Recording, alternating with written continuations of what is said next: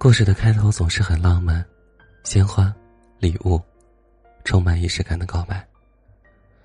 故事的结尾总是很潦草，微信三个字：“分手吧”，就此画上了句号。如果早知道那天是最后一次见面，我一定会化一个好看的妆，穿上刚买的那条新裙子，然后无比平静的和你聊聊天，做最后的道别。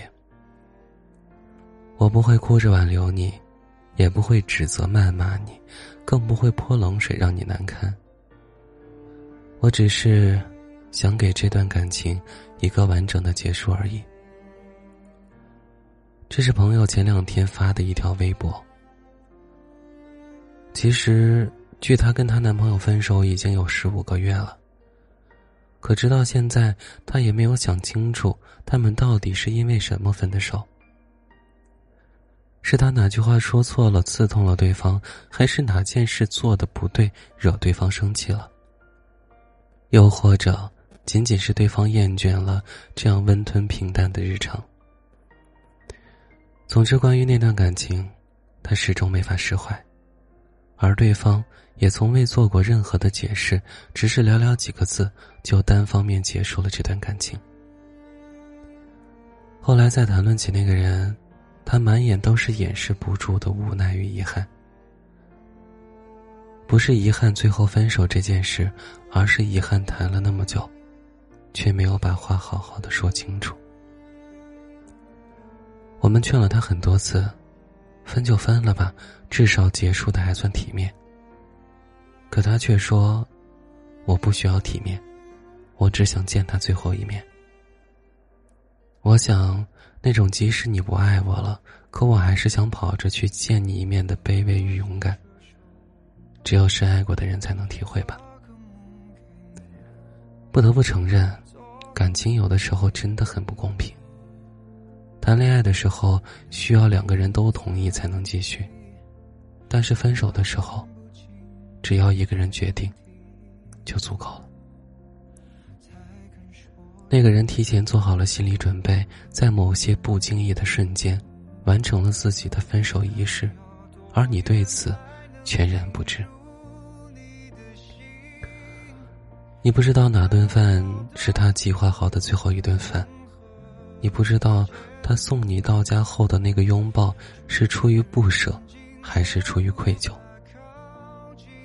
你不知道他转身向你招手的时候，内心想的是明天见。还是再见了。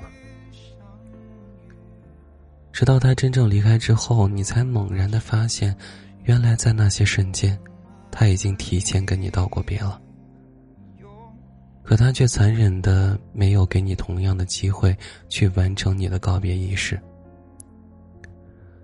所以后来每每想到他，你都忍不住深吸一口气，因为你的内心还夹杂着许多的不甘与不舍。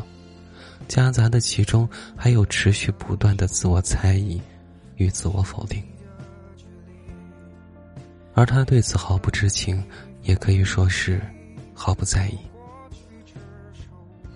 在那些他不知道的时光里，你并没有像他一般潇洒的放下，也没有如自己所愿的过得比他好，甚至你还会偶尔的期待着有一天他会回来找你。可最后，还是什么都没有。仔细想想，现在差不多百分之九十五的人都是在微信上提的分手，因为这可以说是最低成本的分手方式。不用直面对方的指责，不用接受对方的否定，更不用在乎对方当时是什么心情。只要你决定了，就可以按下结束键。然后就此消失。而大部分在微信上说分手的人，其实早已经跟这段关系里的一切告别了。他们说出分手之前，可能就已经不爱很久了。只是那个被说分手的人还在继续的爱着，还没有做好告别的心理准备，所以才觉得这一切猝不及防。甚至在被分手之后，还反复的怀疑自己，怀疑曾经的彼此。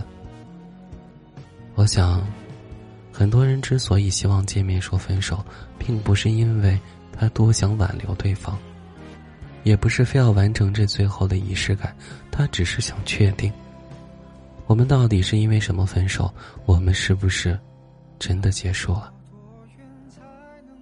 而这两件事情，只有当你清楚的看到对方的那张脸。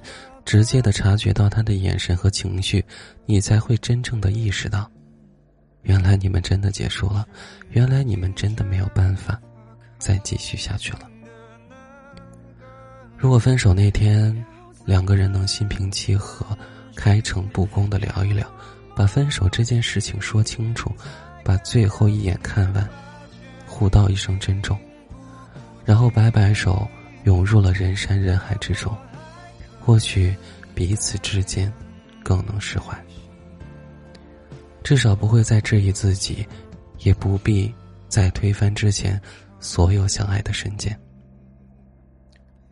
好了，那今天的节目就和你分享到这儿了，祝你晚安，做个好梦。